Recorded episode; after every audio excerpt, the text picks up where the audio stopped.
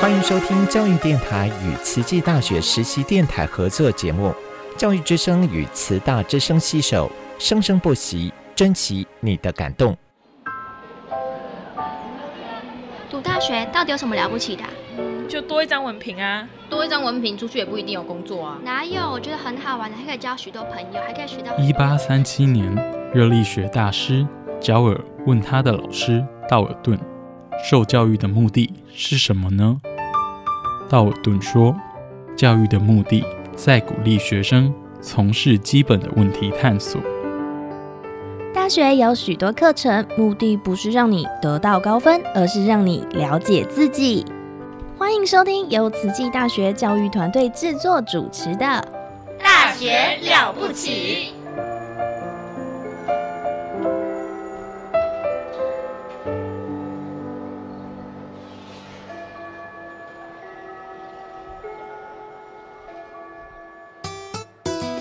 Yandivisani nonke emakhala ibito lami ngisimphiwe ngodlamini ngifunza eTaiwan and I'm a student of Tzu Chi. Salam Sujatro, Salam Satu Malaysia. Kami ialah anak pelajar Tzu Chi University. We're students of Tzu Chi University. Здравствуйте, я из Кыргызстана. I'm studying at Tzu Chi University. Hello, 大家好. I'm Elise DeVito, Dai Ailian.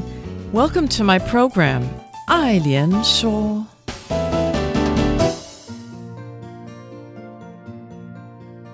Hello, everyone, and welcome to the show. I, Ailian Shaw. I'm your host, Elise Ann DeVito. Well, today we're up bright and early to talk over line with a special guest, Ashley Young. She's in California right now, where it's around 5:40 or so p.m. And she's originally from Malaysia, but and, and also she's a graduate of TCU, Tzu Chi University, in life sciences class of 2019. And now she's working for Tzu Chi USA um, in their California headquarters. Um, welcome to the show, Ashley. Thank you so much, Professor Lees. Yes, and I have to tell, before I tell people how I know Ashley, she was my roommate in New York City. But before that, how about if we start? You're from Malaysia. Where in Malaysia, may I ask? Where, um, Malacca. Malacca, Malaysia, the southern part of Malaysia. Yeah, Malacca is a very historical city, a trade city right. with a great. Yeah, I've always wanted to go there. That's so neat. And and um, your background, are you from a, a Tzu family? Uh, yes, actually. So I was at Tzu before in uh, Malaysia. Okay. So okay. that was when I was 15 years old. Okay. And did you become a member of like the youth or something, the Tzu youth?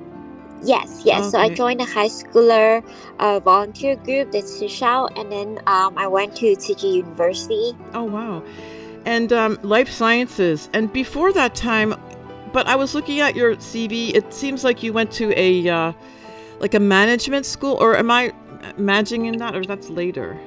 Uh, that's later. Just recently, okay. uh, I graduated from Sunway University to get my uh, master degree in sustainable development management. Yes, and can you tell us about that Sunway University? What is that? Yeah, so it's a, a private university in Malaysia, and they offer the course the course of uh, sustainable development management, which is my current passion and interest. Uh, so I decided to pursue it as it's very much related to my current job as well, uh, which is like um, the engagement at the UN and also um, all the work related to uh, the SDGs. Yeah, so that's why I went to the school. Oh, but how did you go from life sciences to? I mean, there is a link, obviously, but like how? What? Like, why did you make that leap? Is, is there something yeah. that... So after I graduated from TCU, I actually did not go to the any career that is related to life sciences at all, but instead I came to United States to join Tzu Chi USA to work for them um, in terms of the jobs at uh, related to UN engagement and sustainable development. So that's how everything started. Um, yeah, and then I realized I need more professional skills and knowledge um, in this field. So I decided to take another to take another uh, degree for that.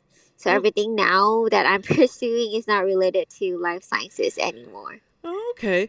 And so some of our listeners may not know. Okay, so Tzu Chi um, USA is a member of the United Nations because NGOs can apply for EcoSoc.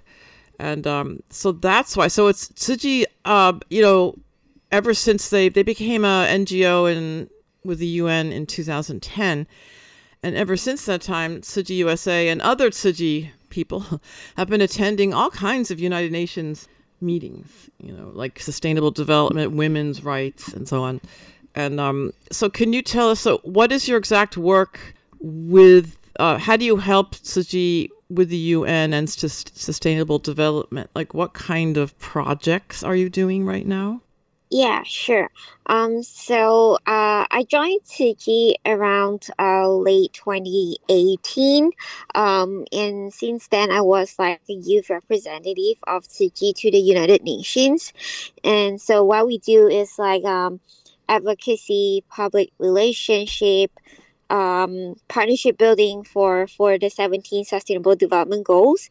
And i represented Tzu Chi to participate in different uh, un conferences to advocate for uh, Tzu Chi's effort in achieving the sdgs like through charity medicine um, education environmental protection etc um, so what what we do is um, basically just um, advocacy and trying to raise more awareness on what civil society organization can do to help to achieve sustainable development Mm-hmm. and yeah and in addition to that i'm also helping to uh, develop um, training programs on sustainability awareness and action uh, like climate change leadership environmental protection uh, for the young people uh, within Tzu Chi and outside Tzu Chi as well. So we wanted to like train them to have more um, awareness and ability to understand what sustainability is and what they can do uh, in the local community. Yeah, so that is uh, the major part for um, the sustainable development thing. And uh, another role of mine is that I'm also one of the pro- project managers for uh, Tzu Chi's uh, humanitarian aid program in Sierra Leone. Uh, so I manage um, like budget planning, program development, impact assessment for all of our humanitarian work in Sierra Leone, uh, it, which is in West Africa. And we also work with like local organizations there uh, and to do some humanitarian relief work. Wow. Yeah, so I think that's a major part. Yeah. You're so busy, and I saw it when we were in Manhattan. Like she was, you know, constantly on in meetings and running around. But she's really efficient. she's really efficient. So, but I'll get to that in a second. Um, I don't know, Danielle. Do you, listening so far? Do you have any questions or for you? I, I don't have any questions so far, but uh, I'm so surprised by the fact that uh, Taiwan. Uh, is not in the United Nations, but uh, Tzu Chi is. Yeah, It's really amazing. Well, because NGOs can, and it's see, Tzu Chi has a Taiwan. I found Tzu Chi USA is a they can apply as a USA NGO, so then you can get into the you, you have to apply, uh, and there you know Fo Guangshan, the other Buddhist group, is also a member of uh, an NGO. I guess it must be their U.S. branch. I mean, right? I don't know if you know, Ashley. Yes, yes, uh, I yeah. think so too. I think they Yeah. use, uh, yeah, I think so. And so you can be as long as you're out physically or legally outside of Taiwan. You know, it's kind of, but that's good. But that's good, right? I mean, because there's all kind. You know, I, I keep hearing the Sustainable Development Goals came out in um, 2015, and but Tzu Chi was already doing them, all of them. You know, they didn't call Right. them SDGs, but they were doing. So basically, it's Tzu Chi is like ahead of the curve. yeah, very interesting. So, um, oh, great. So now, how did I meet? Because I knew about Ashley because okay, we have an SDG center at our university, and Constantine every time he showed his PowerPoint to students here about if you become a student ambassador at the SDG Center, you could possibly become like Ashley and your face would pop up. like, do you know that you're in Constantine's PowerPoint? And like, she's a graduate of our university and she's now working, um, you know, she helps with the UN. Um, but the thing is, so what happened was the SDG Center here uh, was reaching out to to the USA because they're doing SDGs.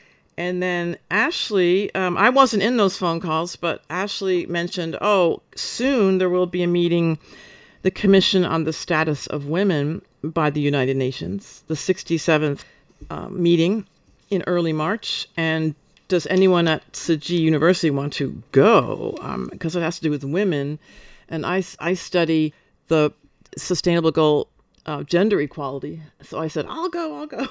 so, so what happened was, um, so what happened was uh, Ashley or uh, organized a panel for Tzu Chi USA. So it was myself. I was really lucky to represent TCU, and also the UNICEF. There was a speaker from UNICEF, and a, another speaker from a NGO in Malaysia, a women's NGO, NGO in Malaysia. So there was a panel organized by Ashley and um, so and that was uh, in early March. So that's I went to Manhattan. I went to the United Nations, and it was a, it was two weeks of meetings. I only stayed for one week because of class.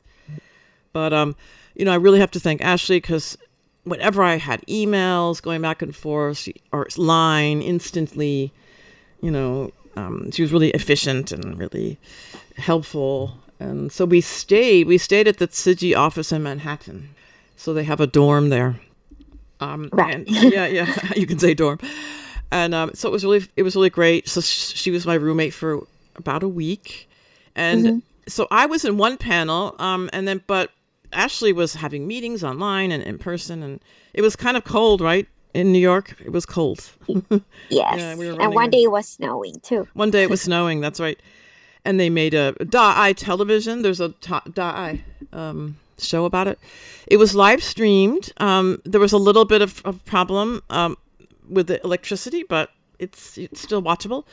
Um, but um, yeah, it was a really great experience for me. I mean, that first time I'm from New Jersey, but it's the first time I've ever been inside the UN, the General Assembly Hall, and um, you know, it's not just when when I say a meeting, it's two weeks of many many meetings of not just in the General Assembly Hall, but side events. There's all over nearby buildings have all these meetings. So there's how many? Like seven thousand. How many people were there? Seven thousand people.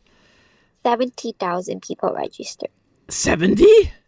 Yeah, Se- seventy thousand people registered. Oh, yeah, it was. But not sure how how many showed up. Showed up, yeah. It but it was really crowded. Long lines everywhere. But I think it was worth it. Um, uh, yeah, we we had a meeting. I met some interesting people, made some connections. So the, the, my main purpose to go was to, you know, not just because of the women's issue. Th- this year was innovation and technological change, education in the digital age. That was the theme. So I talked about um, some initiatives at our school that have to do with long distance education um, and you know helping gender equality. Uh, but the it was so that was one thing but i also met other people like from unicef so that was really useful. So yeah for the sdg center here because we want our sdg center here to have more connections with you know other groups and stuff like that. So um and but i remember after right after um the panel that you organized for us you went to thailand and what was that about? She like jumped on another plane to go to thailand from from? Yeah, so it was the Asia Pacific Forum on Sustainable Development. So it's like a regional forum to review the progress on the implementations of the SDGs. Okay, okay. Yeah. A, a region a regional forum. Regional forum. Yeah, so they focus in the countries uh in the Asia Pacific region. Uh, now Taiwan could not was there or not was there? So you, was Taiwan a part uh, of it? No, because Taiwan is not a member of uh, UN. Yeah. Oh, so okay. So that was part of the UN too. So right. the UN, uh, many people don't know, but there's so many committees and subcommittees compare, you know, um, related to the UN. Um, I guess you could go to meetings every day of the of the year, probably. That's great. So, and was that uh, like especially for youth, or just were you going as a advocate for youth, or not necessarily?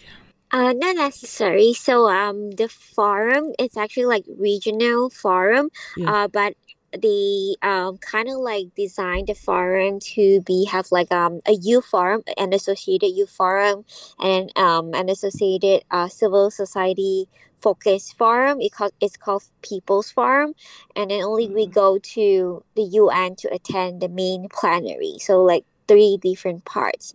So um, uh, we got selected to attend the youth forum. So they only selected like seventy young people out of 1,400 registration. Wow. And we got selected to attend physically in Bangkok. Oh, so that is kind of like, uh, yeah, so we are really grateful for that.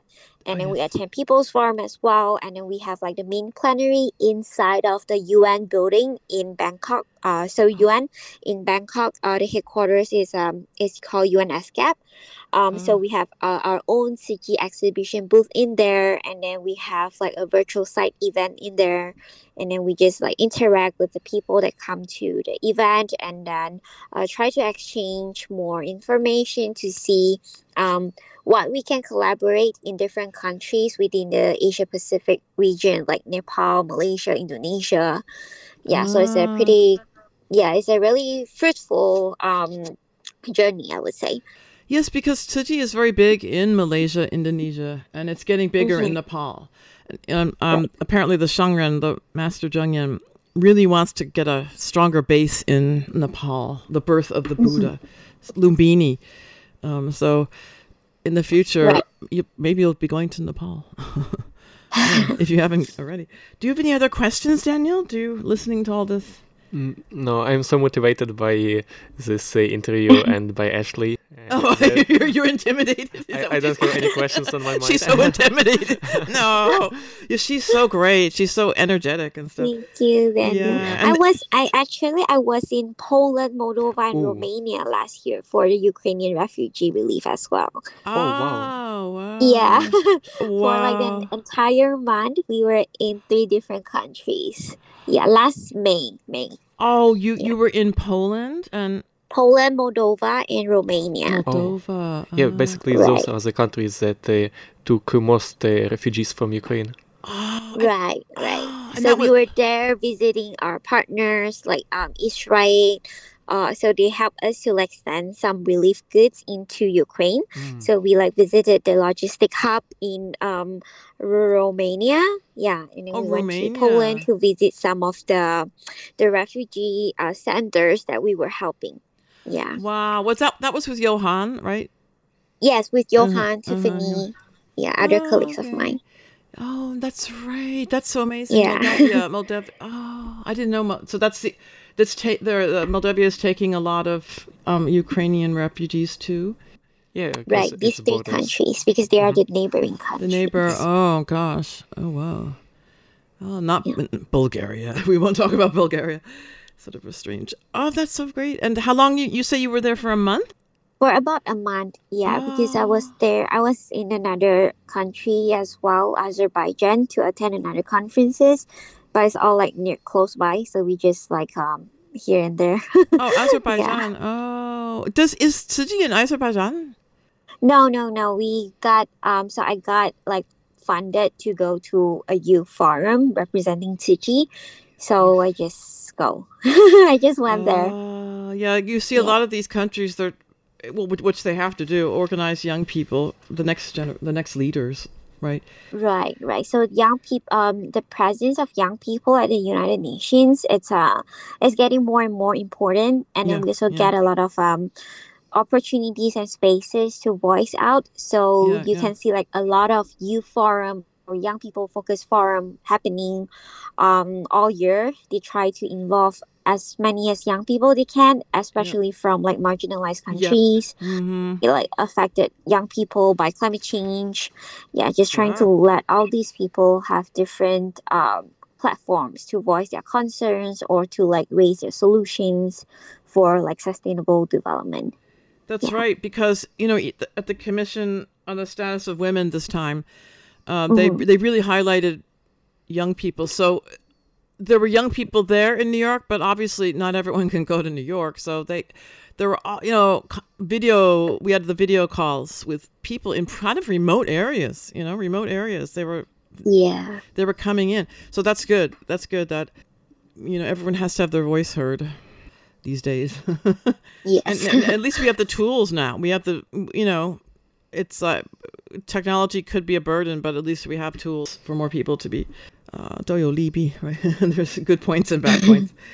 But um, Daniel, do you have anything else to to talk? Uh, actually, I, I had a question about aid uh, to Ukraine, and uh, basically ah. Ashley she replied to my question before I even I even asked oh. this question. oh, what, what was the question?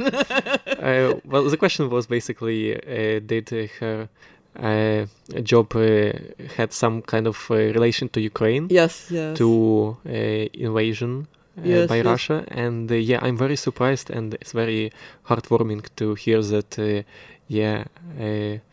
Ashley actually was in Poland oh, and yes. assisted in help to refugees. So it, it, it's it's very it's very brave and it's very great and important. It is uh, the Tzu Chi, and they have partners because it, the the scale is so great that because Tzu Chi, the partners in Poland, right, or Germany, I'm not sure. Uh, yeah. Uh, so we work with like UNICEF, UNICEF. IsraAID, uh, like these two and Airlink as well. These three main organizations, we work with them to deliver um, aids and different programs to to the refugees. Yeah, so everything is done through partnership actually, and also mostly monitored and um, coordinated by our European city volunteers, European, and also European. some volunteers from Taiwan as well. That's right. Sorry, you said where? You said UNICEF, and who are the other ones? UNICEF is right. Uh, so it's I S R A A I D is right, okay. and uh, Airlink. Airlink. Oh, what's what are what right. are those? I don't know what those two are. Yeah, so IsraAID is a non-profit organization founded from Israel, the country. So they're like helping uh, the refugees. Uh, they, they do like they're famous for like humanitarian work across the world. Okay. So they're helping. Yeah, uh, the Ukrainian refugee work is part of their as one of their largest project as well.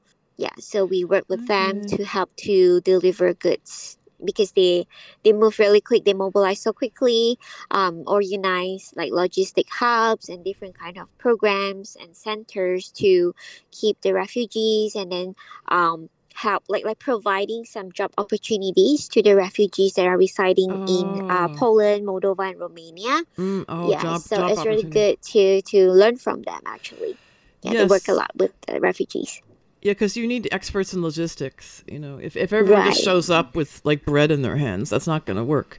You have to have really, because this is like major, large, this is like very serious logistical problems. And um, yeah, and then what's Airlink? What's that? Airlink? Uh, so uh, Airlink, we make we mainly work with them to deliver items. So they're like um, they can provide like free freight shipping to um send items, send goods into uh, Ukraine. So it's like airline company, yeah. Oh, so the airline company has a subsidiary or something that works with refugees or something. That's that's pretty neat. Oh, okay, mm-hmm. that's very yeah. That's the whole world that I know nothing about. That whole humanitarian world. But it sounds so well planned. Yeah, it, it is. Oh yeah, because you know I was thinking. Um, this is sort of going off subject, but because I I teach about Vietnam history, and there was that terrible refugee crisis in 1975. But there, I was thinking, you know, so many people died during that one, 75, when the Viet, when people were leaving Vietnam, thousands and thousands and thousands, because there was no, it wasn't like now. In those days, there's, it's, there was no, I don't know, response or something. But so we've come of, unfortunately, we wish we were, there weren't refugees, but at least it's much more organized now. You know, it's people just don't. Um, there's some kind of uh, attempt to help people. Yeah, where I don't think it was like that before. Not so much, but all right. Well, it looks like I'm getting the the signal from Ada. so so I don't know, Daniel. Do you have any more last questions or thoughts? I think uh, the only thing I have is inspiration. yeah, me too. I know because I live with her, and it was so funny. I'm like, the first thing I do when I woke up in Manhattan is where the where's the coffee? Where's the machine? I think I broke the coffee machine, something like that. But she was like, I don't need coffee. I don't need food. Just and she starts going on to like her video call immediately. right? Am I exaggerating, Ashley? I still need coffee. oh, okay, you need coffee. But I was like, first I'll have my bagel, then I'll have coffee, and then I'll do work. Oh, but that was so fun. Th- thank you again, Ashley, for all your help uh, uh, before, during, and after the conference. I really appreciate it. And thank you for talking with us today. And have a great night. Have a great night in, in LA. Yeah, thank you so much, Professor Elise. It was okay. really nice meeting you in person in New York. Yeah, that was so much fun. I know.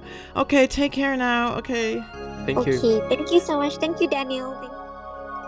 Thank is